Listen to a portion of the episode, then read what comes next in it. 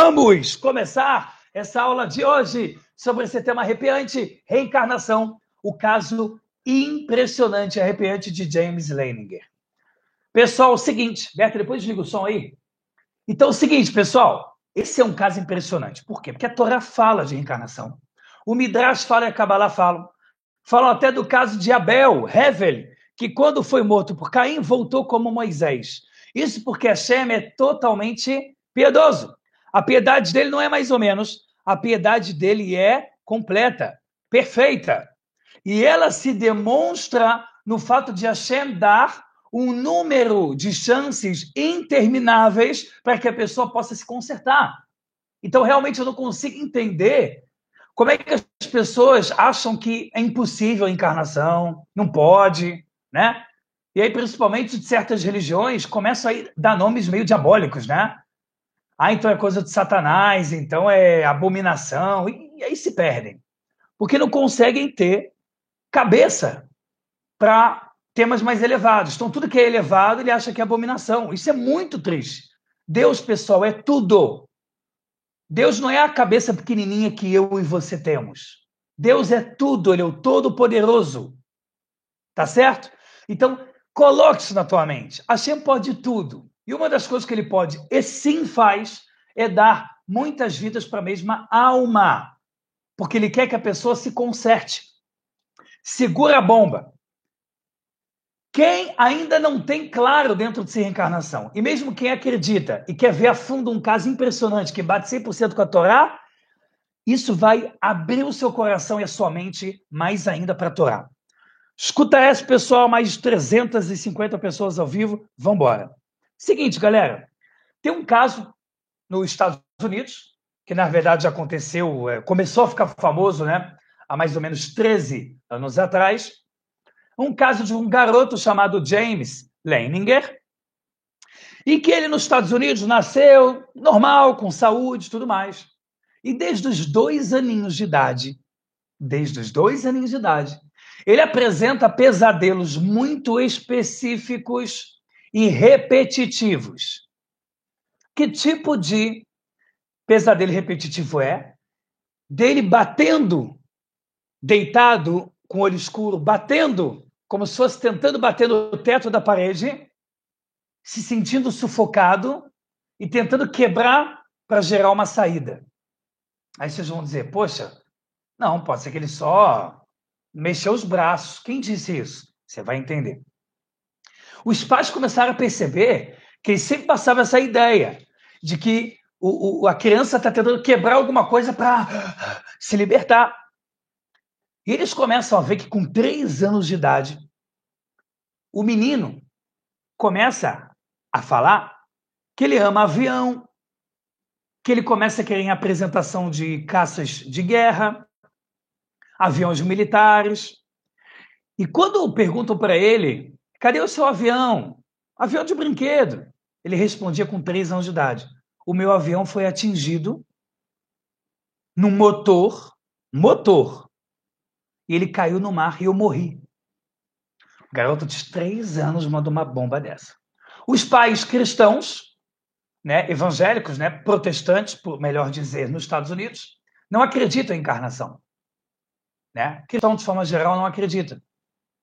Até porque também não teve a oportunidade de tão fundo na Torá, nas palavras de Hashem, os segredos da Torá e tudo mais, né? E o que que acontece? Eles começam a perguntar, como assim?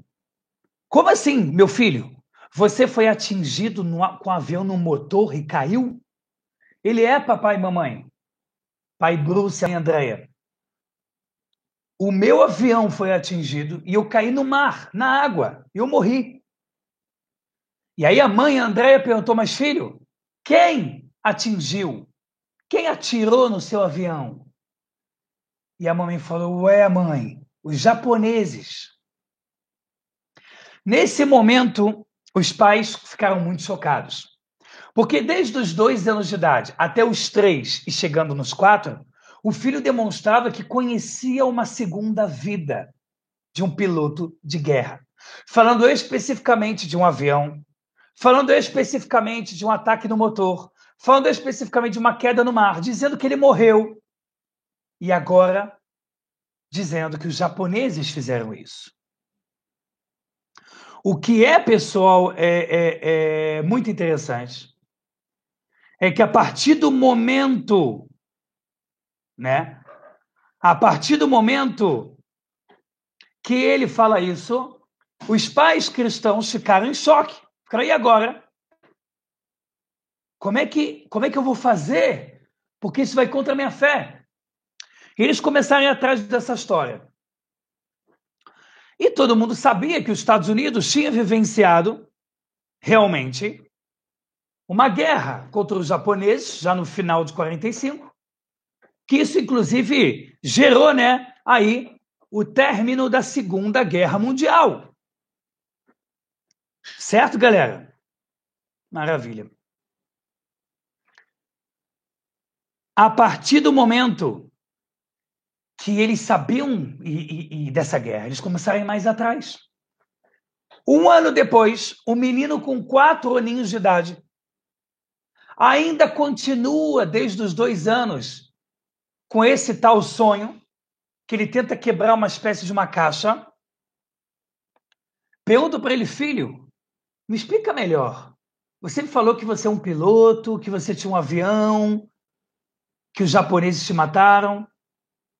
Você sabe aonde ficava esse avião? Os pais começaram a dar um crédito. Talvez seja verdade essa história. E o filho falou: Sim, mamãe. Eu lembro o nome do meu navio. Do meu navio, que era porta-avião. Que garoto de 3, 4 anos sabe que existe um navio que é porta-avião? Tem gente adulta que não sabe. Que o avião decola dali em alto mar para poder, do navio, chegar diretamente no objetivo. Os pais perguntaram: Você sabe o nome do seu navio, filhinho? Nenenzinho que está deixando a gente morrendo de medinho. Será que você sabe o nome do navio, do barquinho? E o menino fala assim: Eu lembro, falou para o pai especificamente, o nome do navio que eu saí chamava Natoma. Especificou o nome Natoma. Obrigado, Berta, melhor cafezinho do mundo. Já já vamos aqui fazer uma barragem especial. E aí, galera? Aí, galera, ele falou: o nome do navio é Natoma. O pai, 2006, não era tão avançado o Google, mas já tinha.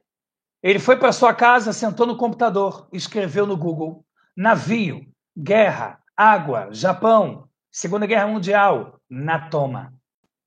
E ele falou que depois de 300 resultados no Google, ele encontrou o nome oficial de um navio porta-avião que serviu no exército dos Estados Unidos na Segunda Guerra Mundial, em seu final, contra os japoneses. E o nome do navio? Natoma Bay. Ou seja, havia ali uma base de um esquadrão de pilotos num navio chamado Natoma. Pessoal, só começou, tá bom? Quem tá achando, ah, legal, poxa, impressionante. Então, melhor se acalmar, porque vai ficar mil vezes mais bombástico. Tá bom? Galera, a história continua. A história continua. E os pais descobriram que realmente tinha um piloto, um piloto, apenas um, que morreu no esquadrão de pilotos desse navio porta-avião no final da guerra dos Estados Unidos contra o Japão. Apenas um piloto. Era de fato um piloto americano. E eles chegaram, estavam tentando achar quem era o piloto melhor, quem é o nome e tudo. Enquanto isso, o pai e a mãe perguntaram para o filho: Filho, qual que era o seu nome? E o James responde: James. Aí a mamãe falou: Não, filhinho, eu não estou perguntando o seu nome. Eu estou perguntando qual que era o seu nome, sabe? Quando você era piloto, vrum, vrum, vrum. Que que o garoto respondeu? Sim, mamãe. Meu nome é James. Os pais estavam achando que o filho é bobo. Quando eles foram achar qual era o nome do piloto americano único que morreu servindo a esse porta-avião na guerra contra os japoneses, naquela área desse porta-avião, descobriram que o nome dele, por coincidência, também era James.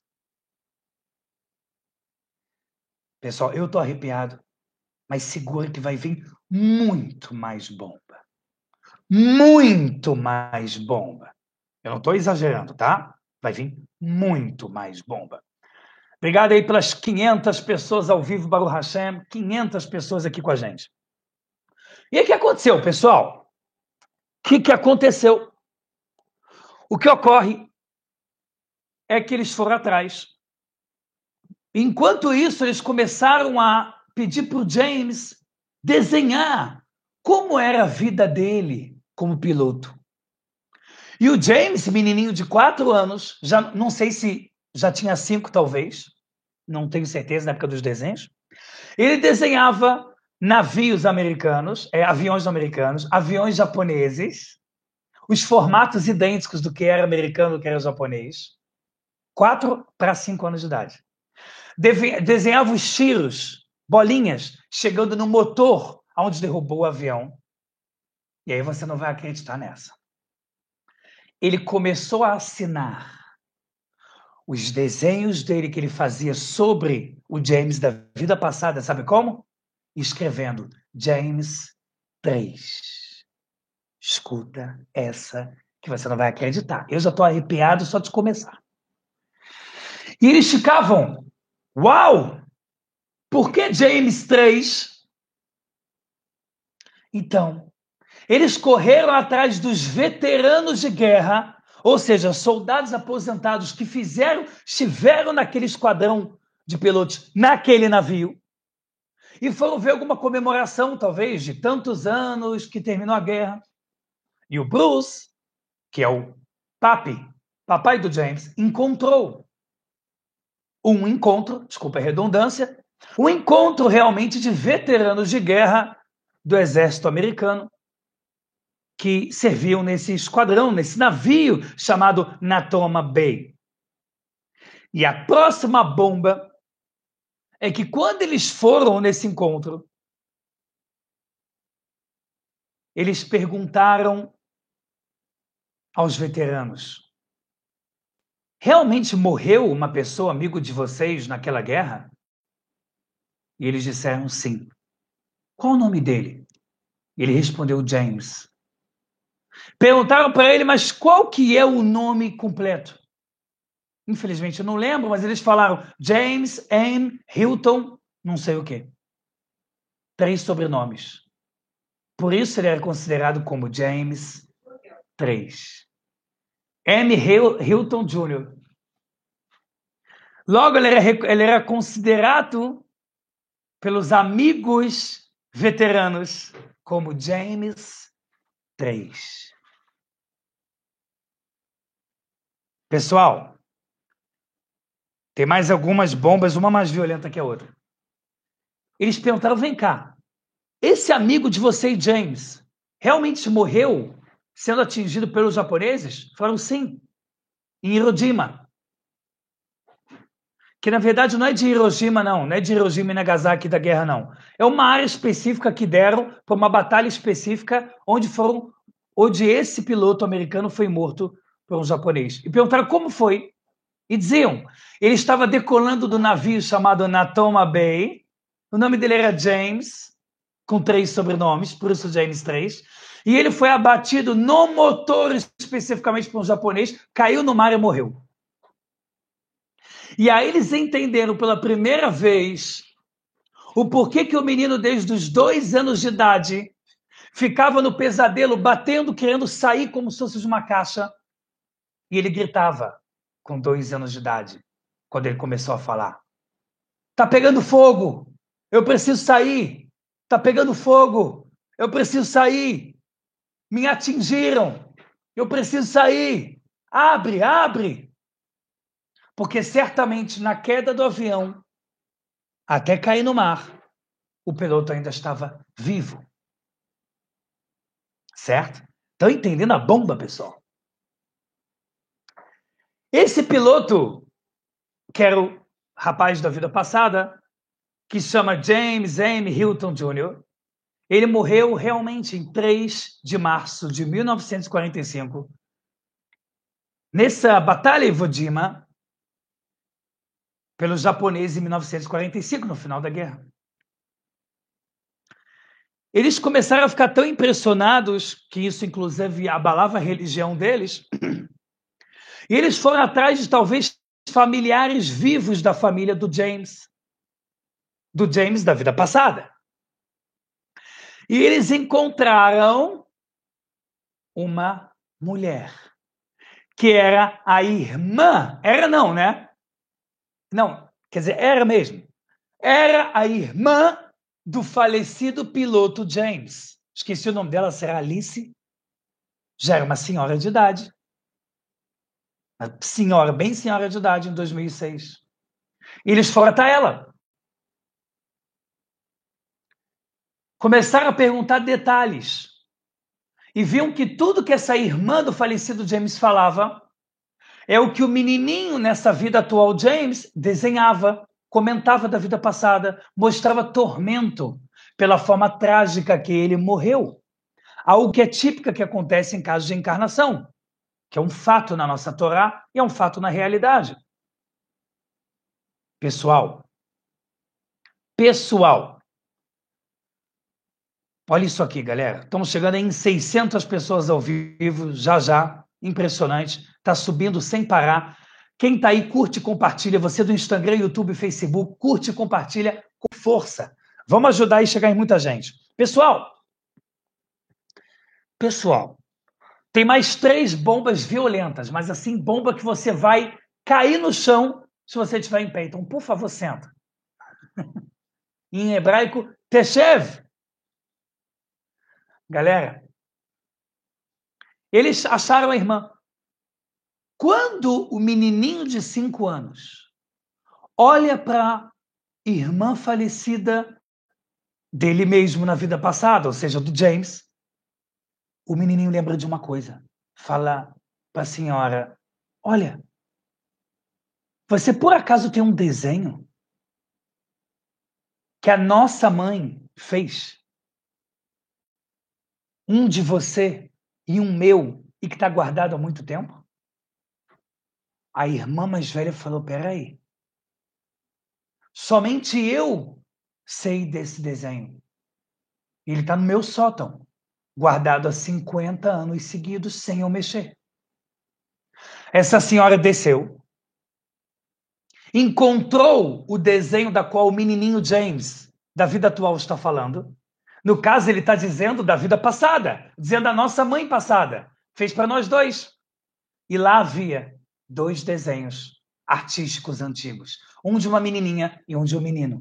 Que a mãe tinha feito sobre a mais velha, que se eu não me engano é Alice, e sobre o James, da vida passada piloto. E ela deu de presente para o James pequenininho. Falou: Olha, toma. É a única coisa que eu realmente recordo. Toma para você. Pessoal, olha isso, galera. Olha isso. Pessoal, preste atenção nessa agora. Desde pequeno, o James Leninger tinha três bonecos. Esses três bonecos eram em forminha de soldado.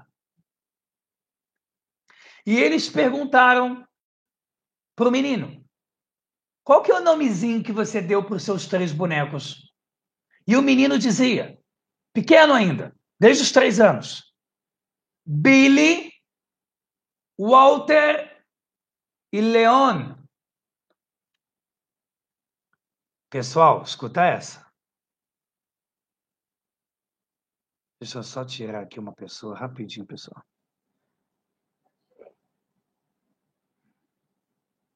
Tá, você tá vendo também? Tá bom. Tem mais gente, acho que você não viu. Pessoal, olha isso, galera. Ela foi esses três nomes: Billy, Walter e Leon. E aí, eles foram atrás e eles queriam saber por que, que você deu esse nome para eles, esses três?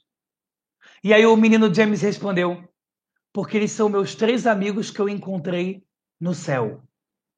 Essa foi a resposta do menino de 3 para 4 anos. O motivo, papai e mamãe, que eu dei esses três nomes para meus três bonecos soldadinhos é porque esses soldados são os meus amigos que eu encontrei no céu depois que eu morri. Ele especificou, depois que eu morri.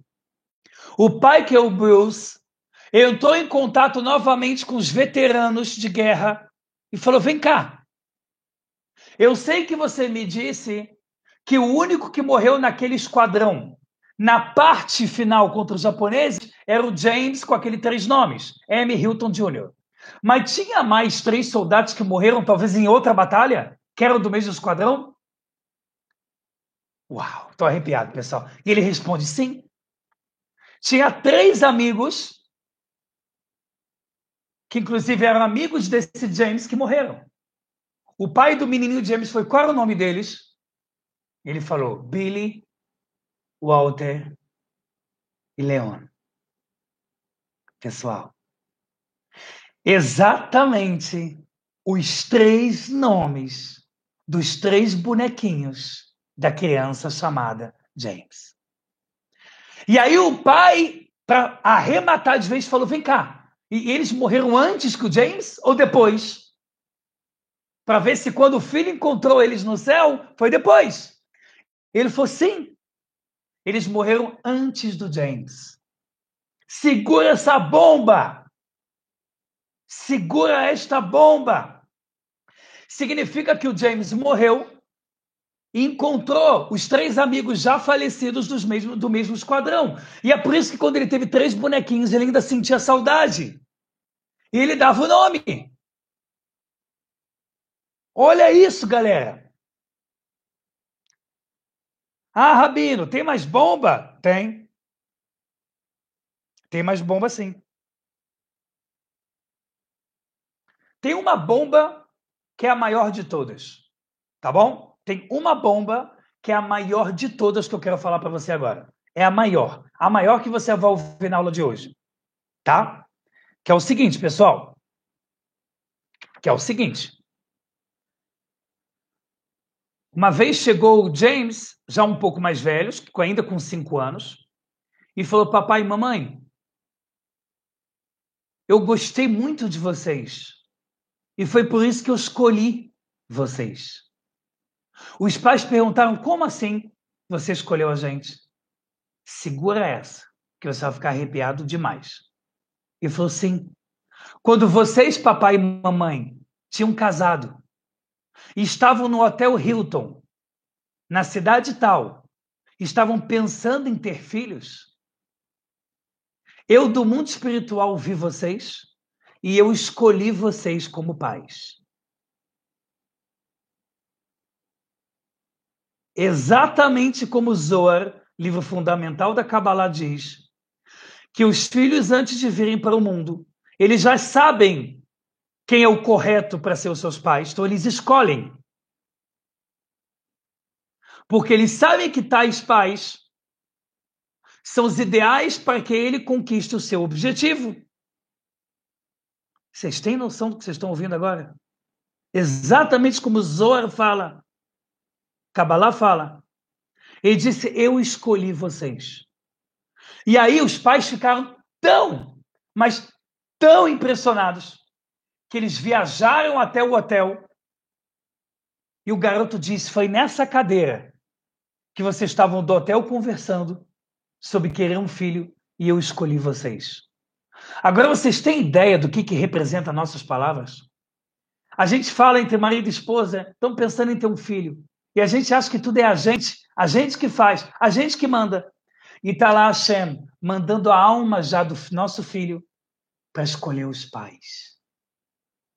A gente vê que tudo que a gente faz nessa vida reflete imediatamente no mundo espiritual. A Universidade de, da cidade de Virgínia, dos Estados Unidos, estudou este caso dentre dos 2.500 casos ultra mega convincentes de reencarnação, E lá eles estudam sobre o conceito de percepção e consciência existindo mesmo separado do cérebro funcional. Isso significa a alma. Eu vou repetir. Hoje em dia, a Universidade de Virgínia, nos Estados Unidos, já estudou 2.500 casos que são praticamente perfeitos, que batem tudo, aonde eles estudam sobre um novo conceito. O conceito da percepção e da consciência, mesmo em separado de um cérebro funcional. Ou seja, alma. A alma existe, pessoal. A reencarnação, óbvio que existe.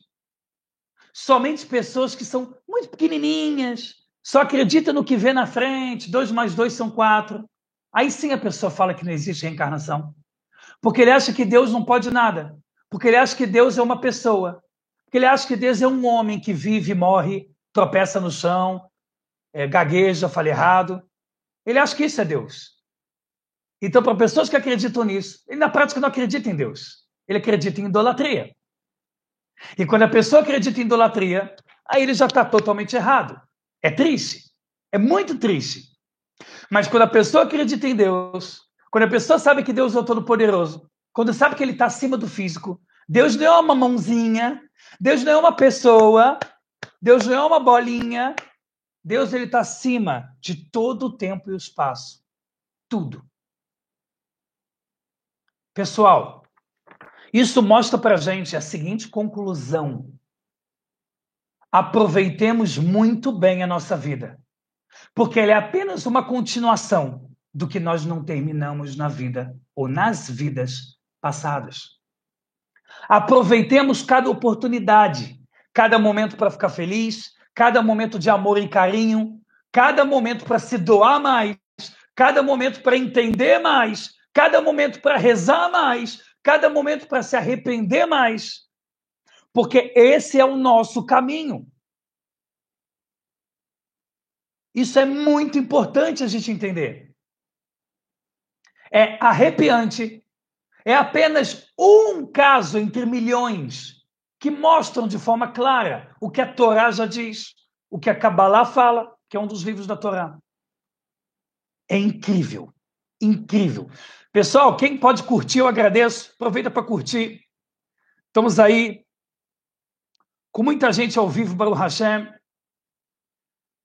Estamos aí com muita gente ao vivo. Tá bom? Estamos com mais de 600 pessoas ao vivo. Então aproveita para curtir, aproveita para compartilhar. Me ajuda nisso e faça essa grande mitzvah. Pessoal, quero terminar dizendo para vocês, bem rapidinho, que nós estamos começando, entre hoje e amanhã, também um blog escrito com artigos impressionantes sobre a Torá, que podem ser achados no Google, como Rabino Elial Haski. Para você que é um texto, você quer ler um texto doce, então, sendo escritos por pessoas, alunas minhas, principalmente nesse momento a Vanessa, pessoa muito especial, que também é administradora de grupos do WhatsApp. E uma pessoa que é uma aluna assídua, séria, que pega as ideias que eu passo, e principalmente as ideias da Torá, e converte em escritas maravilhosas. Aproveitar para dizer para vocês que o aplicativo de casamento da comunidade judaica, e em seguida vai sair para Bnei Noor, só não saiu ainda porque a gente está tentando ajeitar algumas atualizações do Google que mudaram em setembro de 2019, não deixando a gente postar o aplicativo como a gente queria. A gente vai ter que trocar o desenvolvimento para ficar de acordo com as novas atualizações do Google. Por isso que não só o aplicativo. Lembrando que o aplicativo para casamento é de graça. Lembrando que o blog para assistir é de graça. O canal do YouTube com mais de 410 vídeos suados para serem feitos de graça. Lembrando que o aplicativo Torá com você para você estudar Torá sem parar de graça. Participar dos grupos de WhatsApp de graça. A única coisa que a gente precisa para rodar esse projeto, para não ficar parado, para poder ter gente e equipe e trabalho, é duas coisas. O seu patrocínio muito obrigado quem deu pelo YouTube aqui no chat, que a gente abençoe muito vocês. Quem pode também patrocinar mensalmente, isso é muito importante, mesmo com valor pequeno. E quem participa dos estudos fechados. Primeiro, porque o valor do estudo fechado é ridículo perto de tudo que você vai aprender. E número dois, que também funciona como patrocínio para com você. O próximo estudo continua, começa segunda-feira que vem, dia 16 de setembro, sobre interpretação de sonhos na Torá. Você quer saber o que significa sonhar com entes queridos falecidos? O que significa sonhar com justos da Torá? O que significa a viagem astral? O que significa paralisia do sono? O que significa não lembrar dos sonhos? O que significa sonhos específicos dos seus sinais? O que significa sonhar mais de uma vez? O que significa sonhar no começo, meio fim da noite? O que significa o sono na Torá e na Kabbalah? Você vai aprender tudo sobre sonhos. É só entrar no meu site, toracomvocê.com, repetindo, toracomvocê.com, torá com H no final. É só ir na parte de inscrições, que vai aparecer logo quando você abre o site, pelo celular, pelo computador, se inscreve e pode pagar até um dia antes do curso começar. Estamos nas vagas finais, reta final. Segunda-feira que vem começa o nosso estudo fechado de interpretação de sonho. Eu tenho certeza que você não vai querer ficar de fora. Existe limite para o número de vagas. Corre e vamos estudar mais Torá ainda. Beleza, pessoal? Então é isso, galera. Baixe o aplicativo Torá com você, iPhone Android. Ah, comecem a achar agora o nosso blog, Rabino Eliel Haski. Sigam o Instagram, sigam a página Torá com você no Facebook. Vamos embora, vamos arrebentar. Torá. Aqui é 24 horas de conteúdo de Torá para você. Por Hashem e para você. Beleza? É isso aí, galera. Que Hashem abençoe todos nós. Obrigado por mais de 600 pessoas ao vivo. Curte, compartilha e se inscreve no canal. Você que não é inscrito no canal do YouTube, não perca isso. De acordo com as pesquisas minhas do Google, mais de 50% dos telespectadores não estão inscritos no canal do YouTube. Entra lá no YouTube, Elial Hask, e é só clicar, inscrever-se. Acabou, você está inscrito. Beleza? Que a abençoe muito vocês, galera. Vai torar! Domingo que vem, tamo junto! Obrigado aí, Fernanda, comprou stickers também, super, super legal. Obrigado aí todo mundo que está também é, patrocinando. Vai torar, pessoal, tudo de bom! Até a próxima, obrigado pela super audiência! Vamos que vamos! Tchau, tchau, pessoal! Tudo de bom, galera, e até a próxima, vai torar! Tchau, tchau, galera! Todo mundo é do